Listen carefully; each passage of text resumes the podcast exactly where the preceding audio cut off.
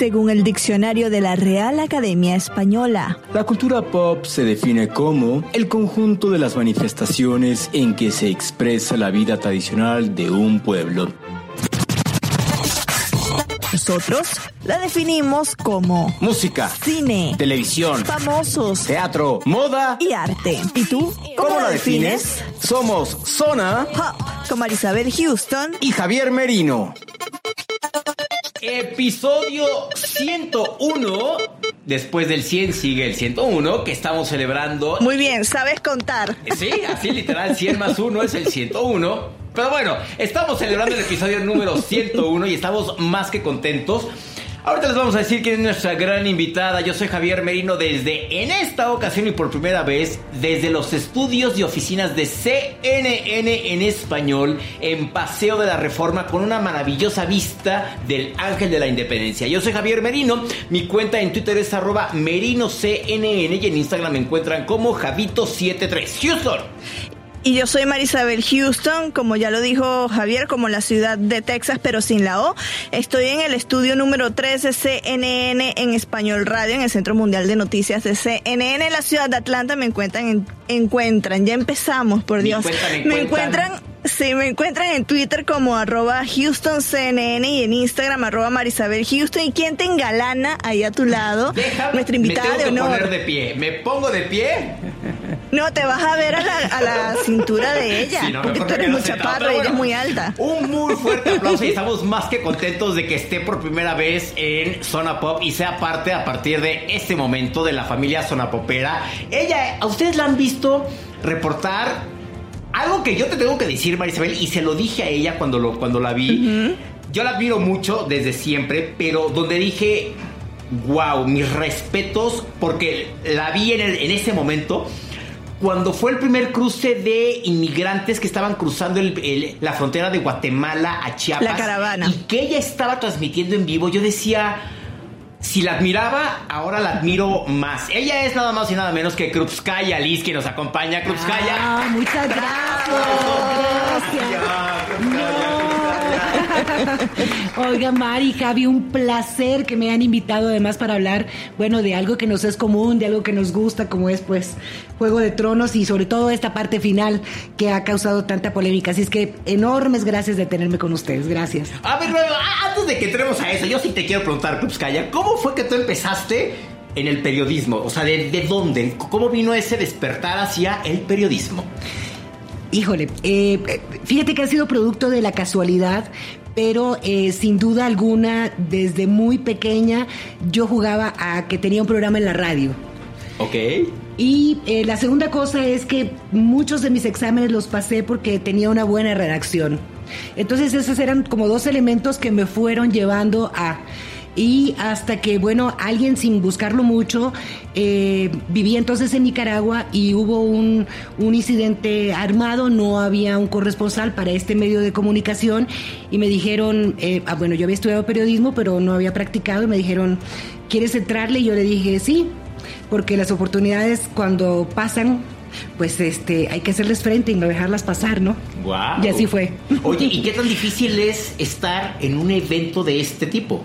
O sea, armas a fin de cuentas, ¿no? Es tremendamente difícil. Aunque fíjate que estando acá en México me ha parecido mucho más difícil estar en eventos en donde no hay una confrontación tan directa armada, sino cuando es, por ejemplo, estos lugares donde operan los cárteles de la droga. Me parece que para los periodistas, y bueno, tristemente las pruebas están ahí, para los periodistas es muchísimo más difícil como para los periodistas locales y para quienes llegamos pues hay que actuar con una mayor fineza a la hora de cubrir estos eventos. Wow. Bueno, además como ya le escuchan que ah, toca tema duro, pues muy fanática de Game of Thrones, como también lo decíamos, nos había avisado nuestro colega Iván, eh, que trabaja para el equipo digital desde la Ciudad de México, nos dice, no saben los análisis que está lanzando aquí eh, Cruzcay en la redacción sobre el episodio X de Game of Thrones. Y yo, Dios mío, la tengo que invitar.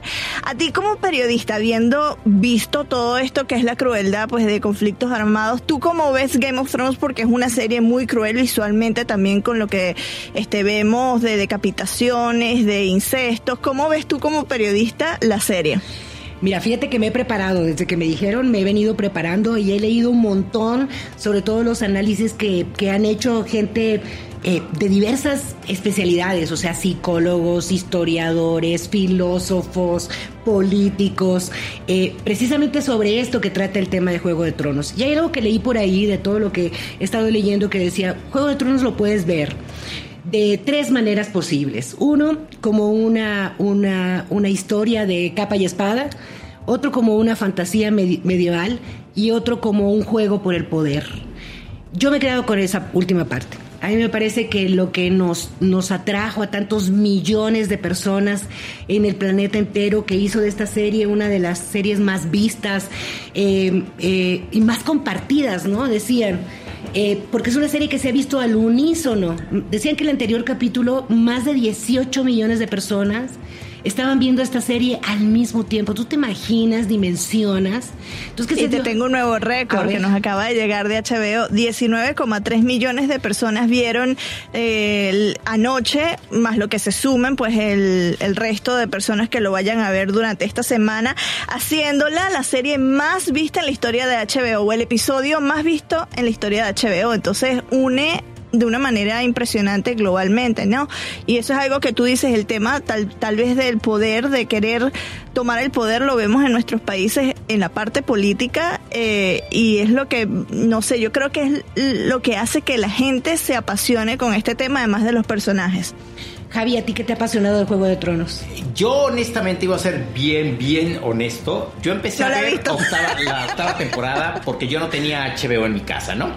Y entonces la empecé a ver y el primer capítulo me quedé con cara de...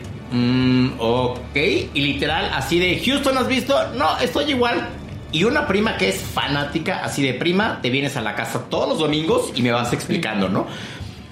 Y fue de, en seis episodios tratar de entender todo lo que venía haciendo, ¿no? Lo que yo estaba asombrado y sigo asombrado es la producción que tiene, es te vas de espaldas. Hicimos un reportaje para para de los 10 puntos como más destacados en numeralia y al ver la cantidad de extras, de pelucas, de lugares donde... De tornillos, por Dios, sí.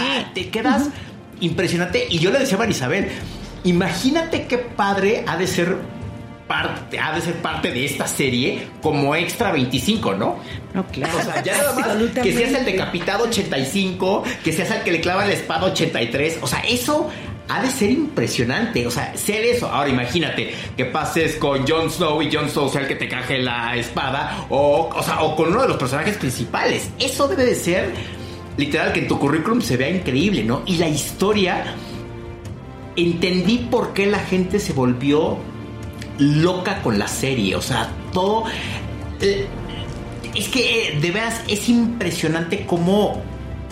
cómo te vuelves así. Y, repito, yo no había visto nada. Sí, medio sabía de lo que se trataba, pero nunca la había visto. Y en el primer capítulo fue de.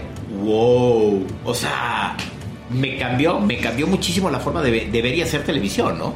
¿Y tú, Yo estoy por la segunda temporada eh, y algo que a mí me llama mucho la atención es el poder femenino que tiene la serie, que lo vemos no solo en la primera y en la segunda, sino que sigue, ¿no? Es, este, eh, se, se arrastra de alguna manera este aspecto eh, a través de toda la temporada y lo vemos al final con este Sansa, con Daenerys que llegan al final también con pues con unas figuras femeninas muy importantes, muy fuertes.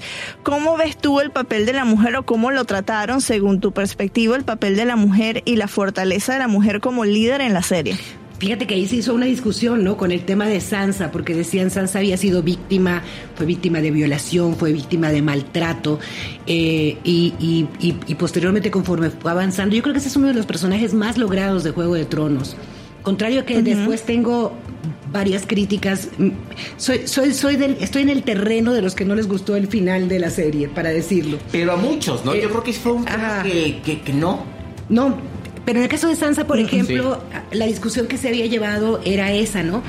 Eh, que decían, mm, no porque una mujer haya sido víctima, tiene la posibilidad de ser redimida y después de alcanzar el éxito, digamos, en este caso, ¿no? Sino que las mujeres estamos en la, en la posibilidad de que más allá de nuestra circunstancia podemos trabajar y podemos hacer cosas para, eh, para lograr nuestros objetivos, ¿no?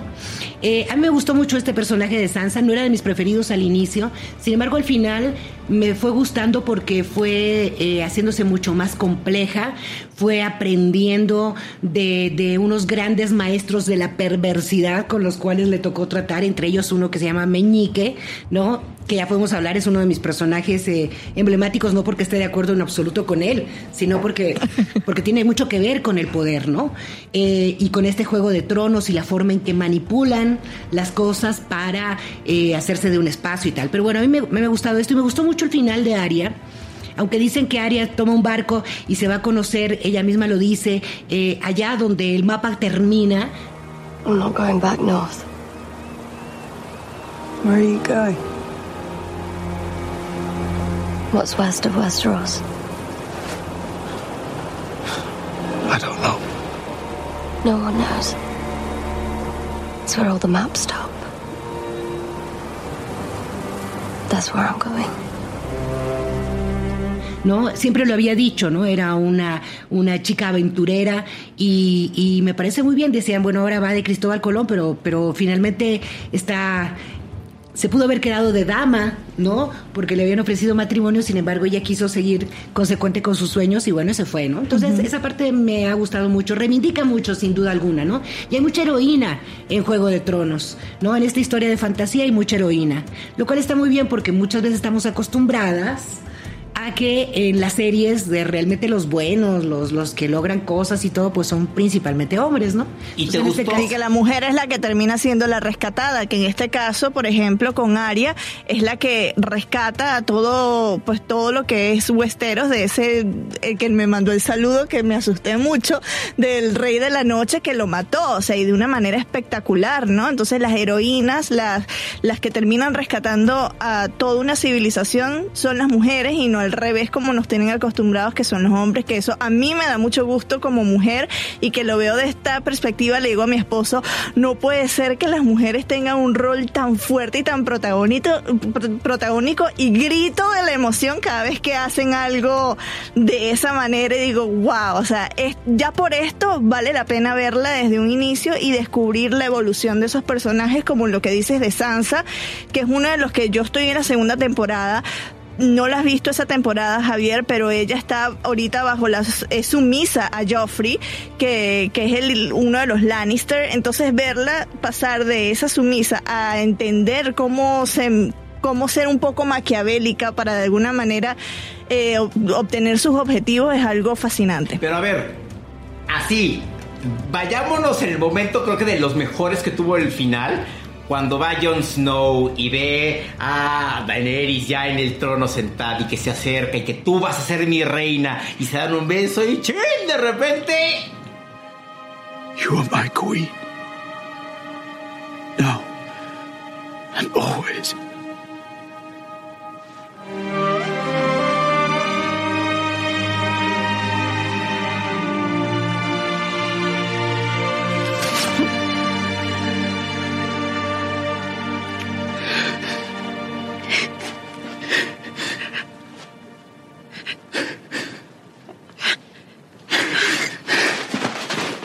Le encaja el cuchillo y la mata. ¿Esperabas eso? Eh, francamente ya en este último capítulo no esperaba mucho. De okay. nada. A pesar de que, como decía nuestro compañero Iván, eh, al igual que millones de fans, ojo, yo soy fan eh, aplicada, pero no erudita. Me he dado cuenta que hay mucho erudita, eh, erudito y erudita fan de, de, Juego de Tronos. Yo no. Pero eh, al final esta, esta, última, esta última temporada me lo esperaba y no me lo esperaba. Seguramente como nos habían hecho muy a la brava que eh, eh, hacernos sentir que Daenerys se estaba volviendo loca y por lo tanto tenía que terminar muerta. Eh, Como su papá. como su papá y como su hermano finalmente también, ¿no? Alegando todos locura porque los Targaryen eh, eran gente que genéticamente, según la historia, bueno, tenían un, eh, posibilidades de, de volverse locos en algún momento, ¿no?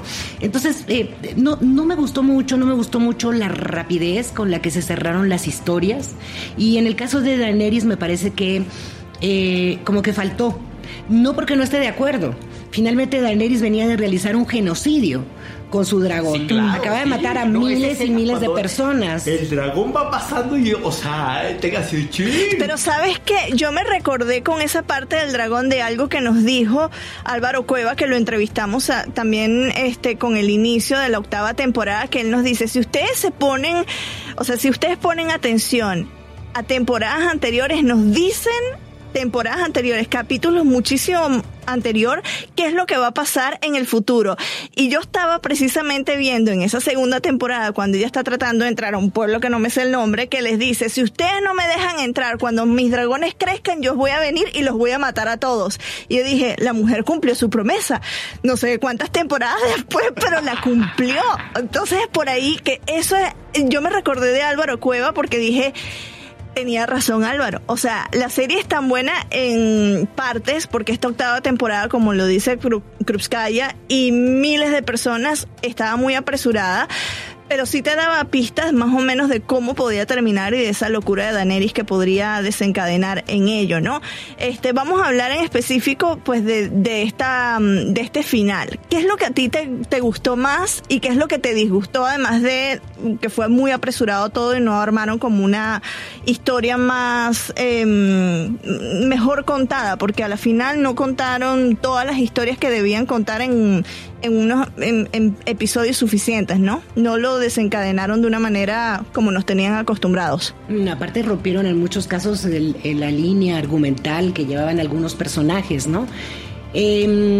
A, a mí me parece que, eh, y en general, pero eh, incluso yo podría rescatar de esta última temporada, visualmente es un- una serie extraordinaria. Tiene unos momentos que son prodigiosos visualmente. Y, eh, por ejemplo, la banda sonora también, incluso de este último capítulo, es una cosa estremecedora. Me parece que ahí tuvieron un grandísimo logro y, bueno, refrendaron, por supuesto, las muchísimas gentes que han estado trabajando en Juego de Tronos. Quizás la, la crítica se orienta en la parte del el guion. Me llamó muchísimo la atención, por ejemplo, y esto es una lectura a propósito del Juego de Tronos, ¿no? Lo que le dice Daenerys a Jon Snow antes de que Jon Snow la mate. Not easy to see something that's never been before.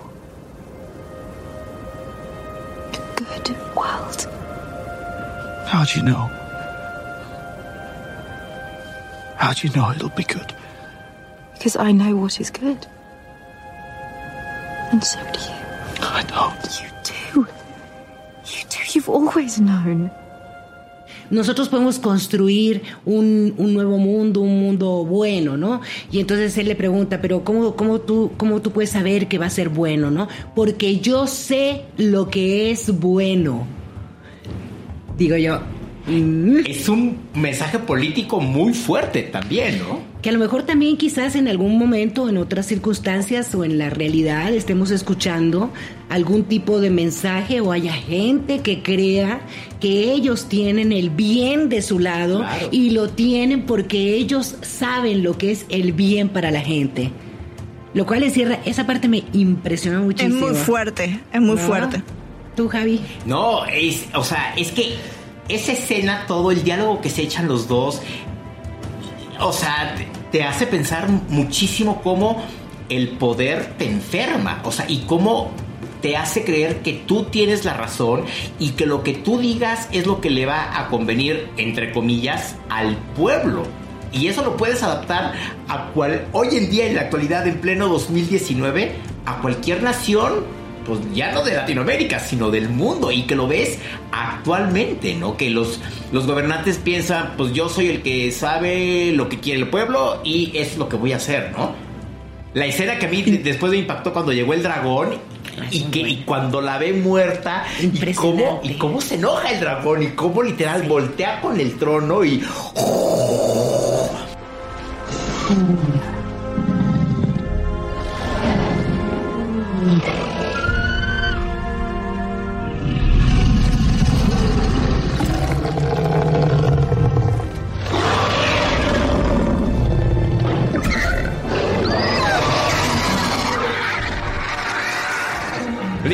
le escupe el fuego y, lo, y lo derrite. Y yo así, yo ahí sí me paré y yo, ¡No! O sea, no, no, no, no puede pasar eso, ¿no? O sea, sí.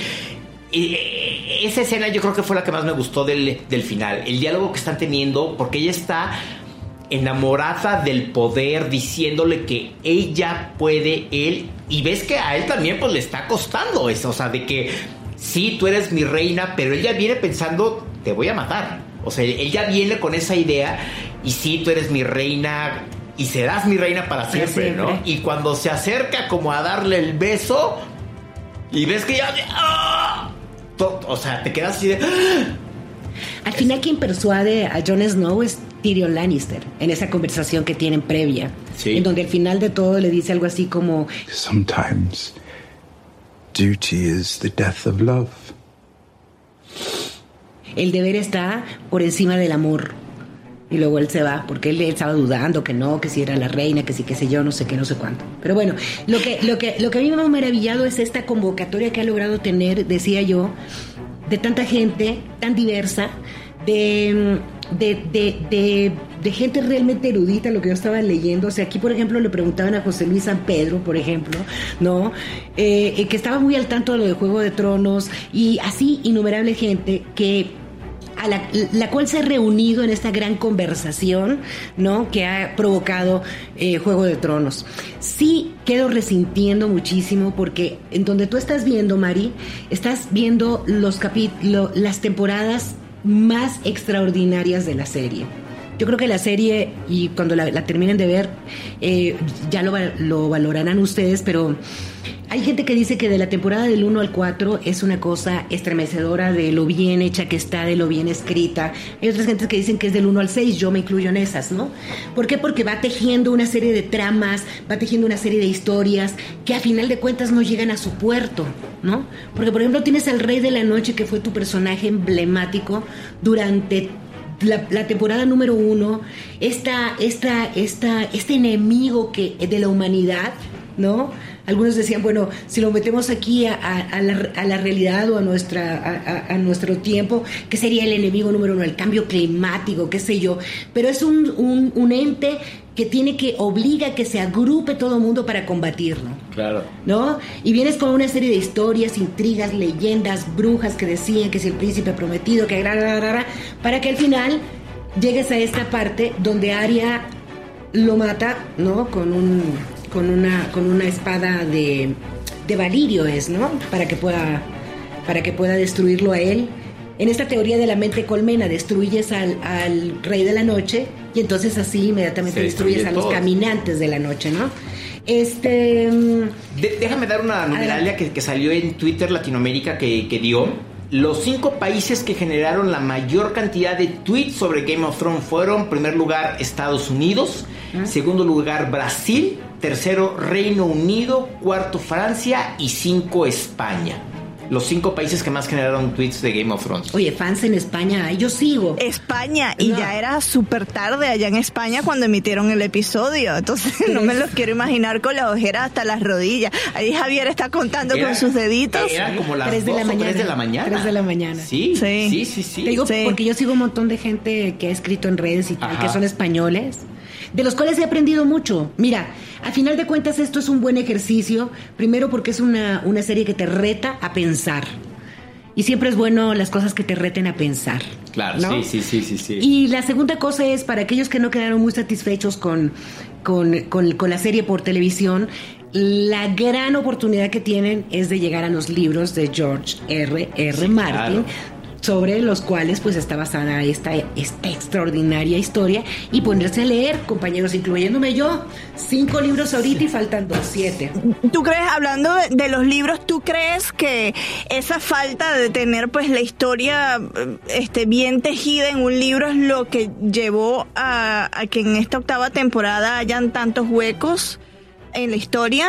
No, no creo, fíjate. Yo, yo nunca he estado muy de acuerdo en, hacer los libros, pasarlos a la, a, la, a la televisión o al cine.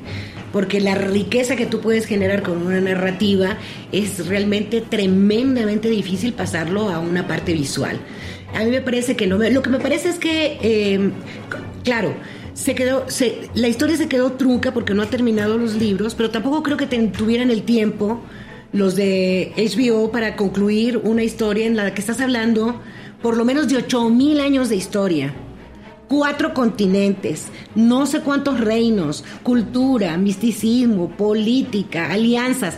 O sea, necesitas más de nueve años que más o menos se llevaron para contarnos esta historia, ¿no? Además, o sea, un- una pregunta que, que yo ayer me hacía es, ¿qué va a haber en HBO después que ya no superara? Que pueda llegar o acercarse a Game of Thrones. O sea, va a estar muy difícil. Ni ellos mismos, ellos mismos deben de tener hasta miedo o nerviosismo de qué vamos a hacer ahora, ¿no?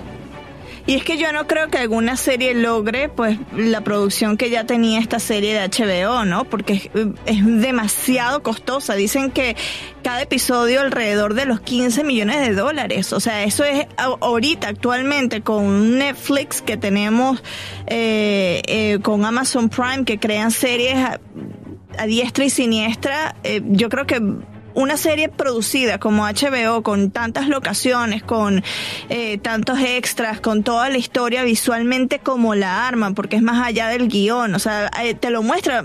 Los últimos cinco minutos de la, del episodio final era música.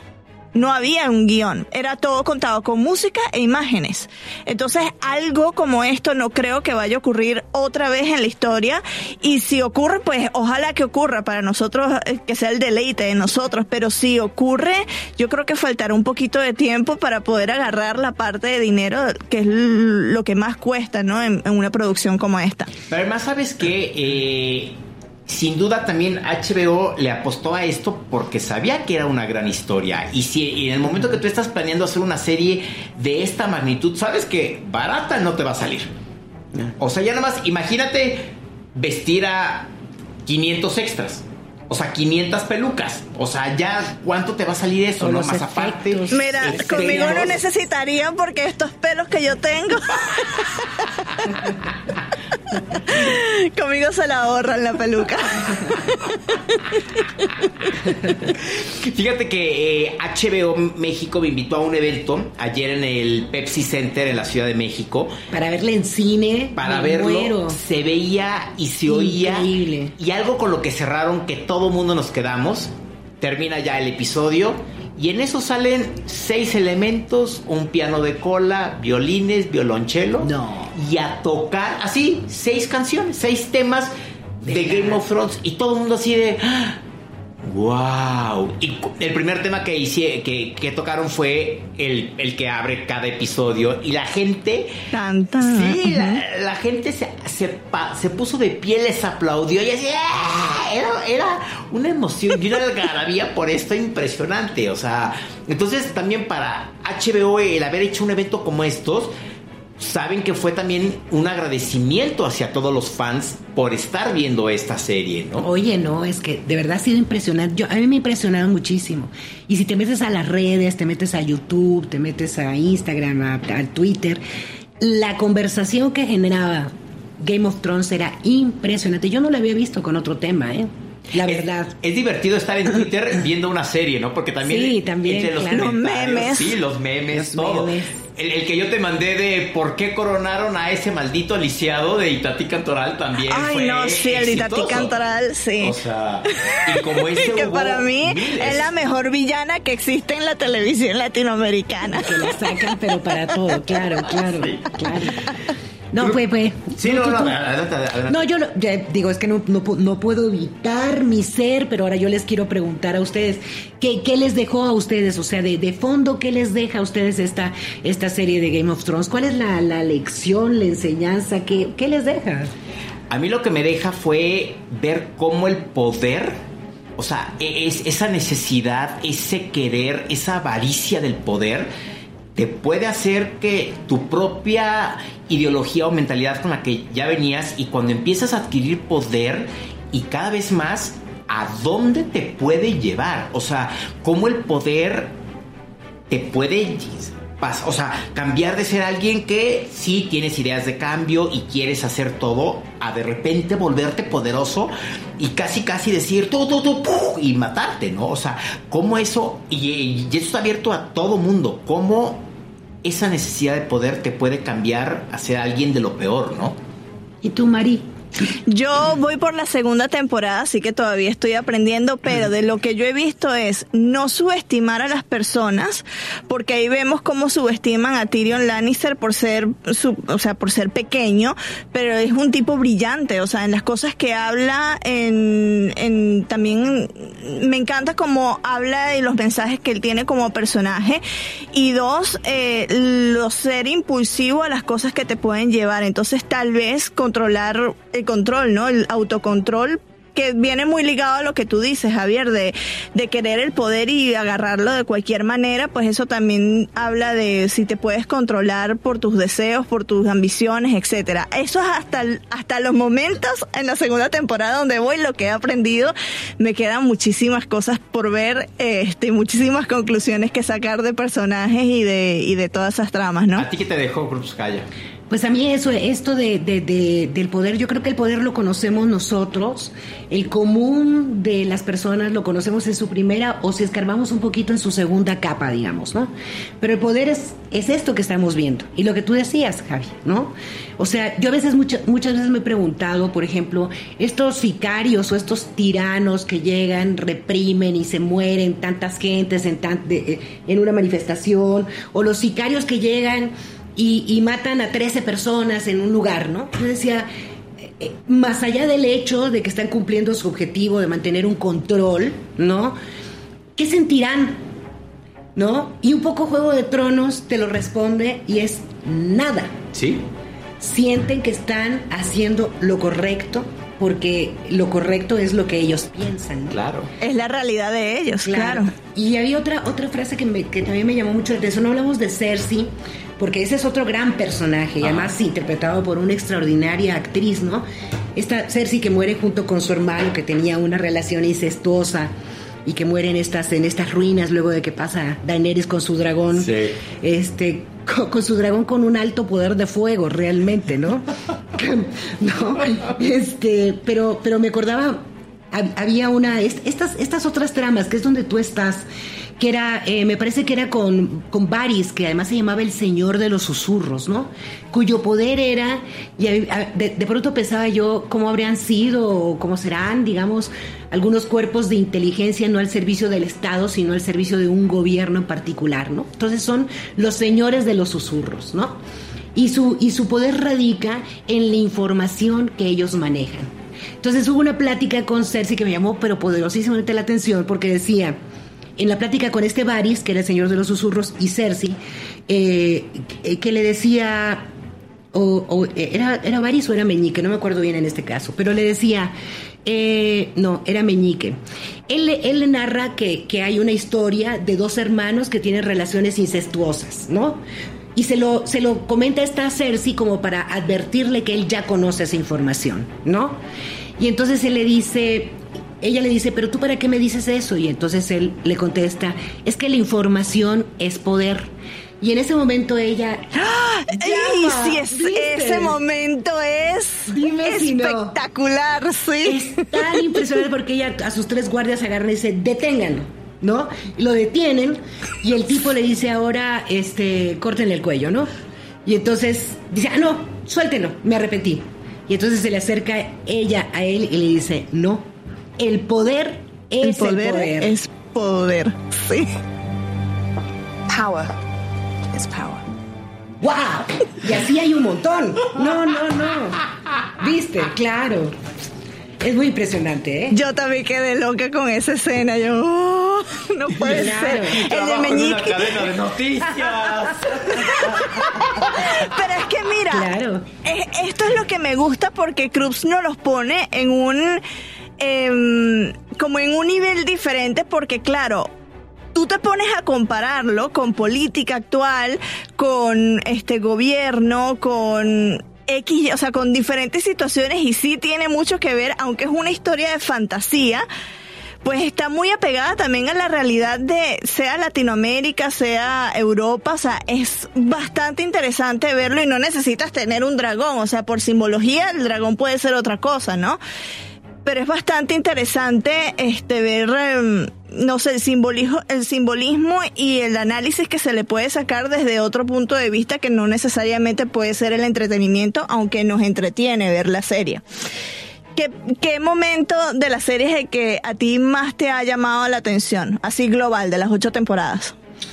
Fíjate que, eh, yendo de, de- del, del final hacia el al inicio, me ha gustado muchísimo que la caballero Brian de Tart, que además me ha gustado mucho que la nombren caballero, que era un cargo exclusivamente para los hombres, ella, eh, como una dama, reescribiera la historia de su amor de Jenny Lannister, diciendo que, bueno, que después de todo lo que pasó y tal, tal, pues él acabó perdiendo la vida por salvar a su reina. Y eso es un acto, me, gustó muchísimo esa parte. Por supuesto me han maravillado algunas escenas, la, la, la, la, la lucha, la guerra de los bastardos, que fue una cosa épica. Todos los episodios que fueron dirigidos por este director magistral que es Miguel Zapotnik, eh, incluyendo esta guerra de los bastardos.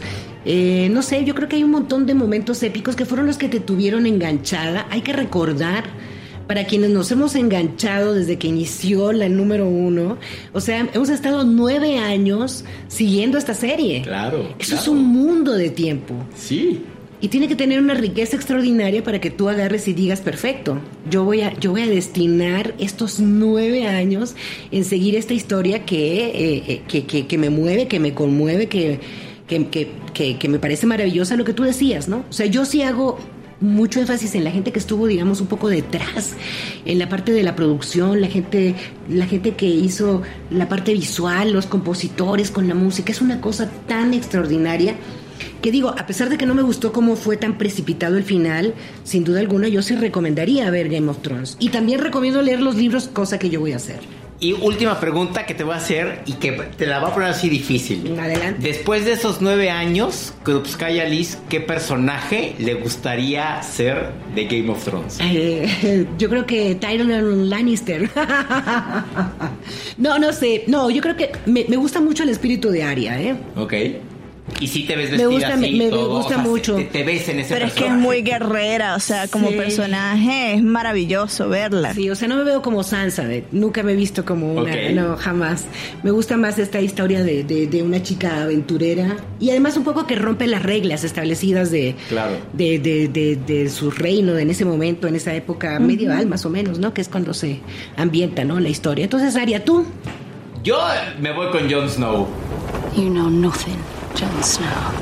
Pero ¿cómo? Si no, no. No sé, o sea. Dicen, dicen en redes que Jon Snow fue el extra mejor pagado de la Claro, historia.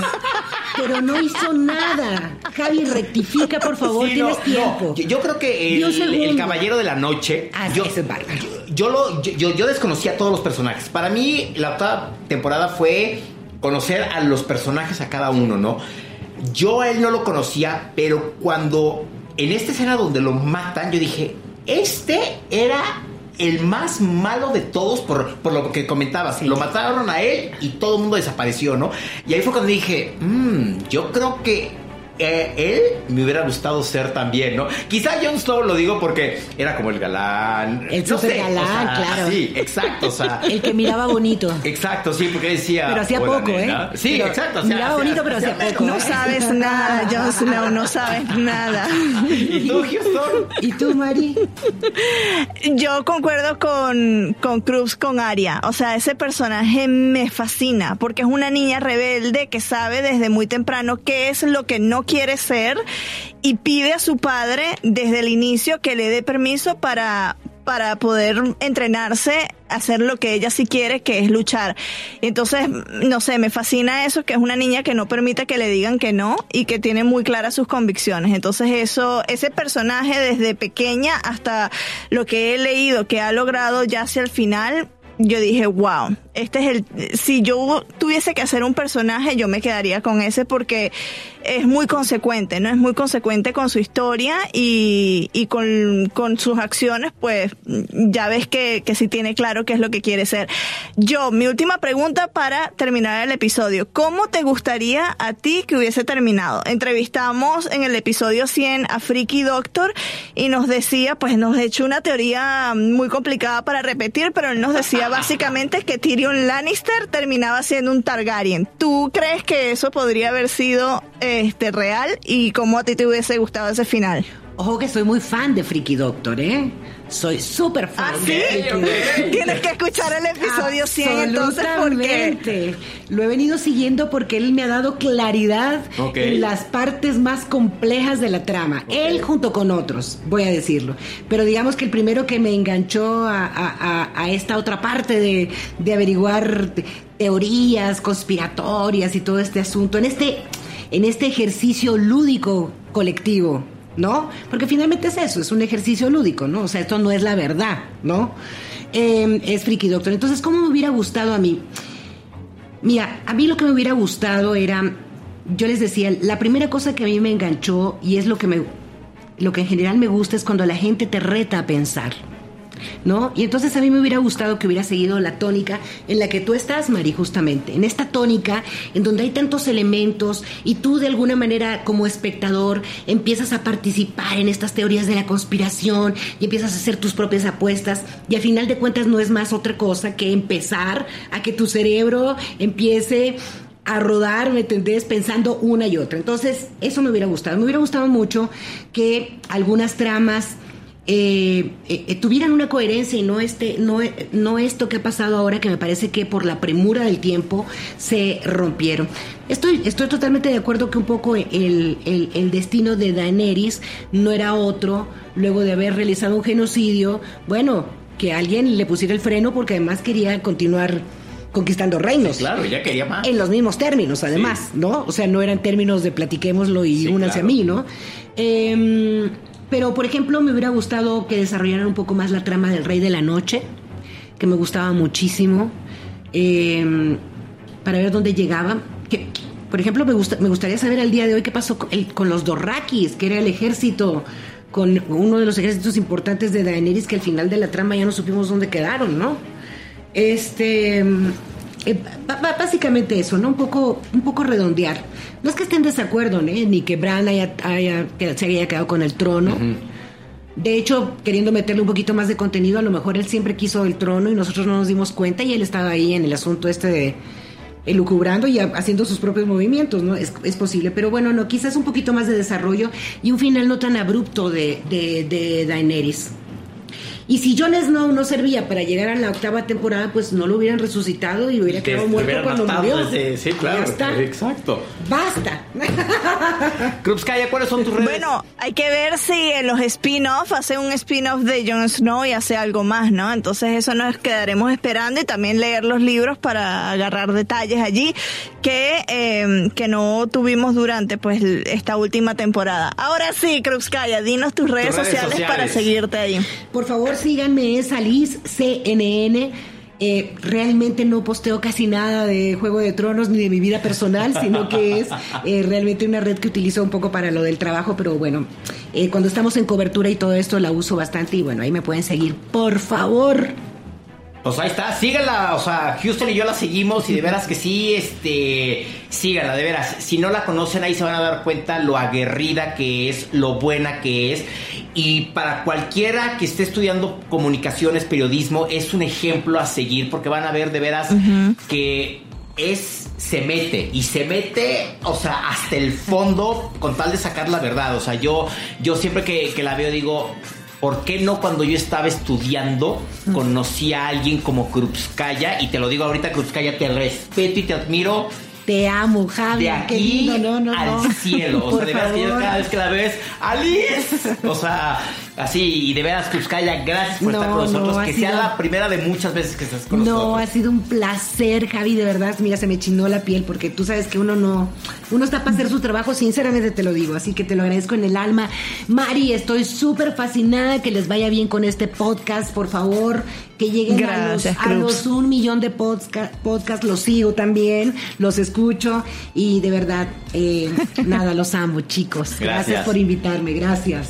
Para nosotros es un placer tenerte y tener a gente de la familia CNN eh, aquí en Zona Pop y ya espero que mm, pues en una próxima oportunidad, ya sea la música, cine o series de televisión que te apasione, ahí nomás nos dices y nos echamos el análisis. Bueno. Hay que sacarle el lado popero a Cruzcaya. Ay, muy popero. A Liz Popero. Uy, sí. A ver qué tal. A Liz Popero, exactamente. así. Yo soy Javier. Merino desde CNN, la Ciudad de México. Mi cuenta en Instagram es Javito73 y en Twitter me encuentran como CNN. Y yo soy Marisabel Houston desde el estudio 3 de CNN en español radio. En Twitter me encuentran como Houston CNN y en Instagram como arroba Marisabel Houston. Recuerden que pueden suscribirse en este podcast en Apple Podcasts, Google Podcasts, en Spotify, iHeartRadio, i- eh, TuneIn y en cualquier otra cosa que usted escuche podcast. Estamos como Zona Pop CNN.